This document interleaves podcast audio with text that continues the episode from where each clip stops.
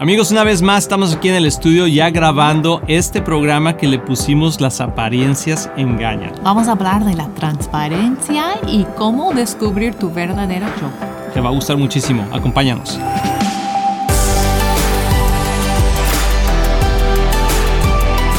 Hola amigos, bienvenidos a Éxito en la Familia. Qué bueno que estás aquí con nosotros. Hoy vamos a tener un muy buen programa, ¿verdad, amor? Sí, creo que es súper importante el tema que vamos a estar tocando hoy, que tiene que ver con ser transparente y real. Así es. Y bueno, le pusimos, como ya vieron al principio, las apariencias engañan.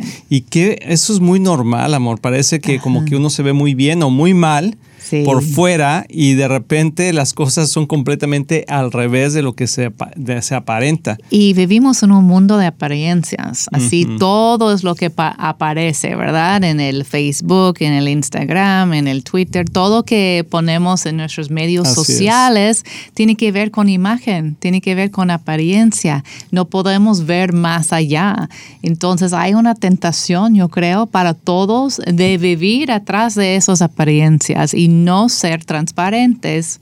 Y algo que creo que sucede mucho dentro de la iglesia, porque específicamente queremos hablar en este programa a toda la gente en general, pero hay mucho amor que se ve en la iglesia donde las apariencias engañan. Y hablando principalmente de la familia y del matrimonio. Y va desde, desde la familia pastoral hasta la persona nueva que está llegando a la iglesia, ¿no? Que quieres aparentar algo y muchas veces no es como algo que estás tratando de hacer para, ah, engañar. para engañar a alguien, sino que todo el mundo se quiere ver bien. Y todo el mundo queremos sentirnos bien de cerca de nosotros mismos. Y la típica respuesta de todo el mundo cuando pregunta, ¿cómo estás? ¿Cuál es lo que contestamos casi siempre, verdad? Muy bien. todo está muy bien, pero realmente hay cosas pasando en nuestro corazón que a la larga, si no se atiende, va a salir a la luz. Y sabemos que parte de esa respuesta, bien, muy bien, como tú dices, no es que queremos engañar, es una protección. ¿no? No podemos abrirnos con todo el mundo. Entonces tenemos que primero sentir el ambiente y saber, estoy segura aquí, me siento seguro acá, como que hacer como una evaluación de nuestro ambiente. Y ya lo que pasa es que muchas veces no sentimos seguros, no sentimos que estamos en un lugar apropiado para abrirnos y recibir ayuda sin crítica, sin juicio. Y más cuando vamos caminando en un caminar en Cristo o en un ministerio en la iglesia y de repente ya te eres líder de algo o tienes un grupo a tu cargo o, estás ayudando en la iglesia en algo, como que no quieres verte mal y comentar que tienes un problema. Y mucho tiene que ver con la expectativa. Así es. Lo que la gente espera de nosotros. Puede ser, como tú dices, en la iglesia, uh, lo que la congregación espera de nosotros como líderes, o puede estar, ser algo de tu familia, lo que tus papás esperan de ti, o lo que tu cónyuge espera de ti. Y los jovencitos también, los niños, a veces cuando empiezan a crecer dentro de la iglesia, empieza a haber una cierta expectativa de que, pues, sus papás son cristianos, yo también, y tengo que portarme de cierta manera, tengo que hacer ciertas cosas. Pero, y todo está porque queremos tener éxito, queremos vernos bien, pero vamos a definir realmente lo que es, lo que es el éxito dentro del reino de Dios. Y el éxito es vivir el propósito para el cual fuimos llamados. O sea, el éxito no es tener una mejor casa, no es tener un mejor carro, no es tener mejor ropa, ir a la universidad. Todas son cosas buenas que vienen y se añaden a nuestra vida y si se añaden, qué bueno. Pero realmente el éxito de un cristiano es poder vivir el propósito para el cual Dios te llamó. Y eso es muy, muy importante. Eso es cierto.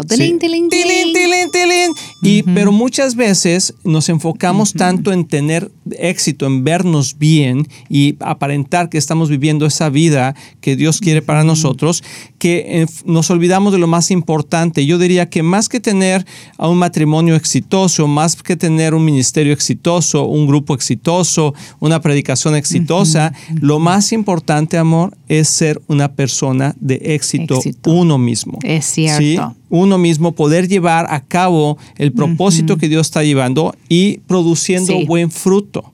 ¿Cómo podemos tener, cómo una persona puede demostrar que está teniendo éxito en su propia vida? Pues una cosa, como dije, de la transparencia, puedo añadir algo. Por favor, hermana Kristen. Porque en especial con los jóvenes y jóvenes adultos, los Gen Z, Gen X, eh, algo que valoran muchísimo es la transparencia en just como keeping it real, you know, como que esa es mi realidad. Pero ser real no es una virtud si no estamos dispuestos a cambiar. No es que así soy, ¿qué? O así soy, acéptame. Claro que queremos ser amados por quienes somos, ¿verdad? Pero eso no significa que tenemos que quedar como, como estamos en este momento.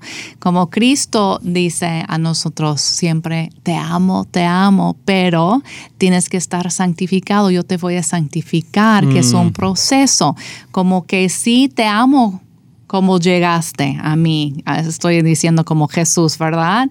Pero yo quiero cambiarte yo quiero hacerte más como yo. Eso es el mensaje de Jesús. No es que, ay, te amo como eres y quédate así.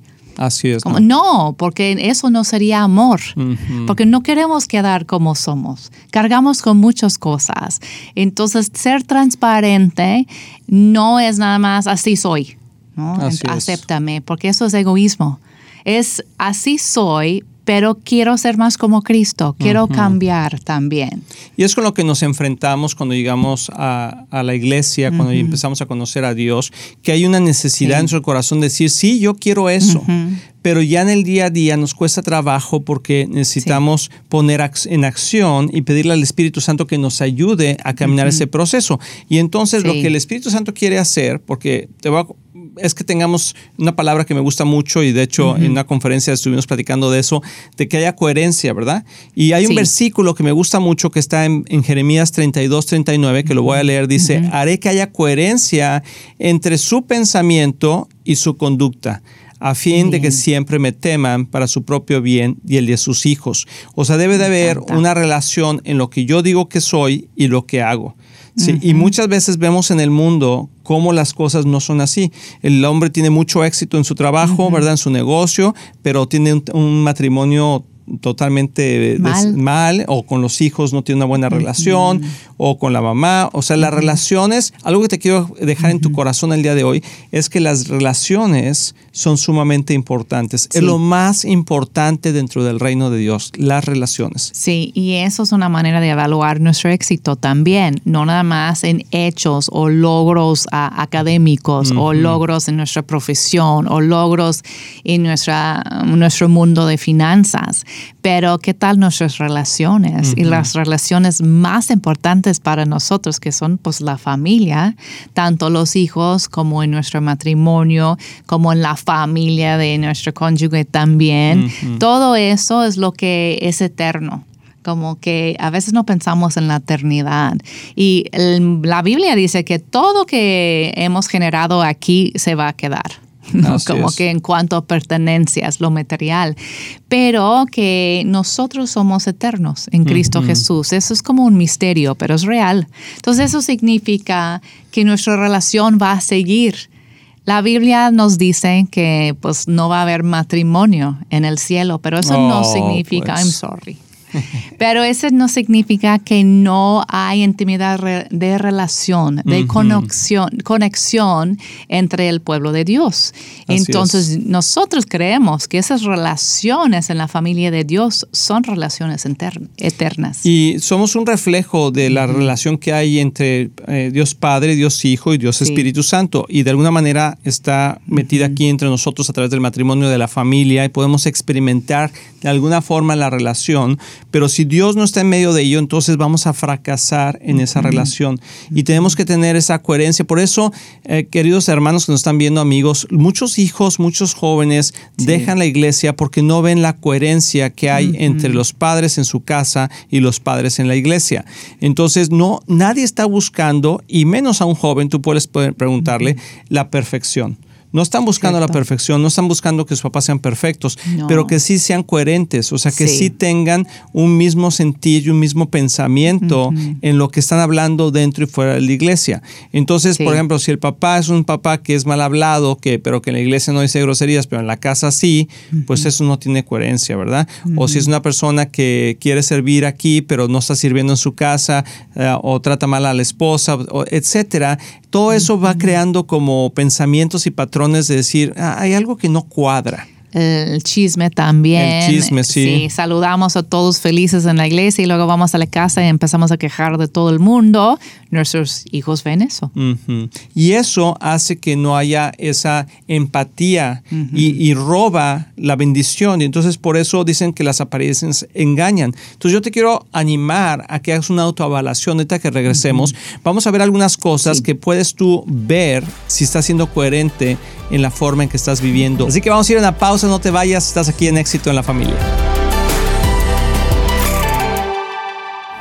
Hola amigos de Éxito en la Familia, soy el pastor Luis Román y quiero decirles que nuestro deseo es que tú y tu matrimonio y tu familia tengan éxito. Y por eso existe este ministerio. Tú eres la razón de hacer lo que hacemos y te queremos motivar y animar a aprovechar todos los recursos que tenemos para que sigas creciendo, especialmente en las áreas más importantes, que es tu matrimonio, tus hijos, tus finanzas. Y para eso tenemos varios recursos, por ejemplo, nuestro libro de un matrimonio divino que ha bendecido a miles de matrimonios y que es un excelente libro con pasos muy prácticos. Muchas veces personas nos preguntan cuál es la mejor manera de educar a nuestros hijos y lo que hemos hecho es, es que hemos puesto nuestra experiencia en un curso práctico que se llama Prepara tus hijos a tener éxito. También tenemos un curso de finanzas sanas en el hogar que te ayudará a poner tu vida financiera en orden y ver la mano de Dios moverse a tu favor. También puedes bajar nuestro podcast semanal, así como ver el programa de éxito en la familia en cualquier parte del mundo por medio de la televisora Enlace o nuestros medios sociales de YouTube,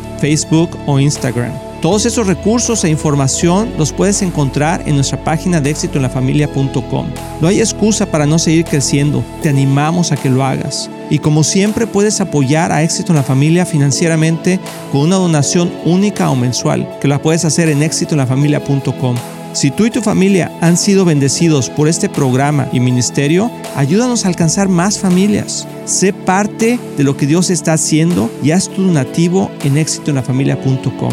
Recuerda que Cristian y yo les amamos y les deseamos lo mejor a ti y a tu familia. Bendiciones.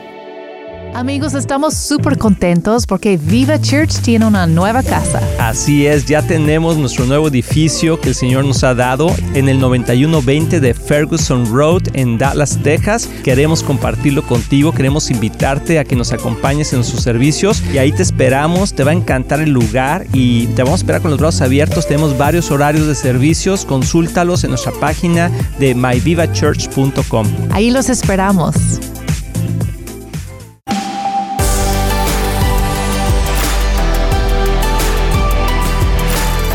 Amigos, ya estamos aquí de regreso en Éxito en la Familia y estamos hablando de que las apariencias engañan y lo menos que queremos, amor, es aparentar algo que no somos. Podemos equivocarnos, no estamos hablando de vivir en la perfección, pero de reconocer cuando no estamos viviendo o haciendo las cosas que decimos. Todos estamos caminando para allá, todos queremos tener una mejor actitud, todos queremos enojarnos menos, amar más, tener más paciencia, pero el punto está en reconocer cuando no lo hacemos bien. Y el objetivo objetivo principal, que eso es bien importante, de toda pareja, de toda familia, es la paz. En el reino de Dios, la paz es lo más importante y es el reflejo del reino de Dios aquí en la tierra. Porque Jesús dijo, les dejo mi paz, mi paz les doy, yo no la doy como la da el mundo sí, que no sabe ni la conoce el tipo de paz que yo tengo. Entonces hay algo muy especial, amor, con la paz. Y la paz es una buena medida o una buena manera de medir si estamos viviendo coherentes. Porque cuando no, algo no encaja en tu vida o si estás usando una máscara, no tienes paz. Porque Mm. tú sabes que no es tu realidad. Entonces, eh, esto es muy delicado lo que estamos hablando, porque luego la gente puede decir, ah, no, entonces voy a quitar la máscara, voy a ser yo. Y quién sabe lo que es ese yo, ¿no? Mm. Que de que, entonces me cae mal mi marido, le voy a decir y me voy. O que siento una atracción hacia, pues, alguien que yo no debo sentirlo, pues ya voy con esa persona porque Quiero es mi honesta. verdadero yo, ¿no? Entonces, sí hay que reconocer nuestra realidad en el momento, pero como dije antes, la idea no es quedar ahí. La idea es alinearnos con lo que es el deseo de Dios para nuestra vida y buscar la verdadera ah, felicidad, que es el verdadero éxito, que es la paz. Y no vamos a sentir paz caminando fuera de los caminos de Dios. Es la verdad. Tilín, tilín, tilín. No vamos a sentir paz caminando fuera de los caminos de Dios. Entonces queremos encontrar nuestra verdadera yo, pero dentro del plan de Dios, ahí es donde lo encontramos, no fuera de. Y muchas veces lo que encontramos fuera de realmente no es nuestro yo, sino es la apariencia que queremos hacer. De hecho, cuando, las, cuando los jóvenes, y yo me acuerdo, ¿verdad? Cuando querías, estabas buscando tu identidad y quién eras y todo, buscabas, de repente veías algún artista, alguna persona de, influyente en tu vida y te empezabas a vestir como esa persona, Sí. o el pelo de tal manera, o la camisa, o, o sea, cosas así porque queremos reflejar algo.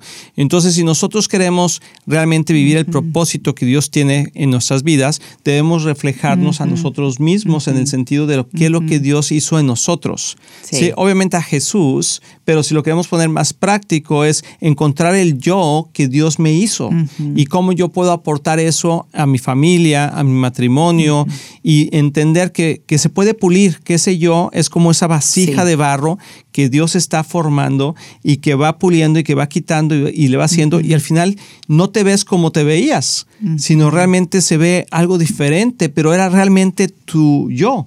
O sea, era lo que Dios había hecho y diseñado. Y yo creo, amor, que mucha gente, a mí me ha costado trabajo encontrar esa definición del el hombre que Dios hizo en mí. Porque a través de los años, a través del, del crecimiento, a través de toda la influencia del mundo, vas creando una imagen que aparentas lo que no eres. Y, y es difícil, no es fácil, no es fácil. Es cierto. Y yo creo que los jóvenes el día de hoy, tú, tú y yo los tenemos que ayudar en la casa a realmente abrir su corazón para que expresen qué es lo que están pensando y qué es lo que están haciendo y reconocer que no siempre todo pensamiento o emoción son verdaderos.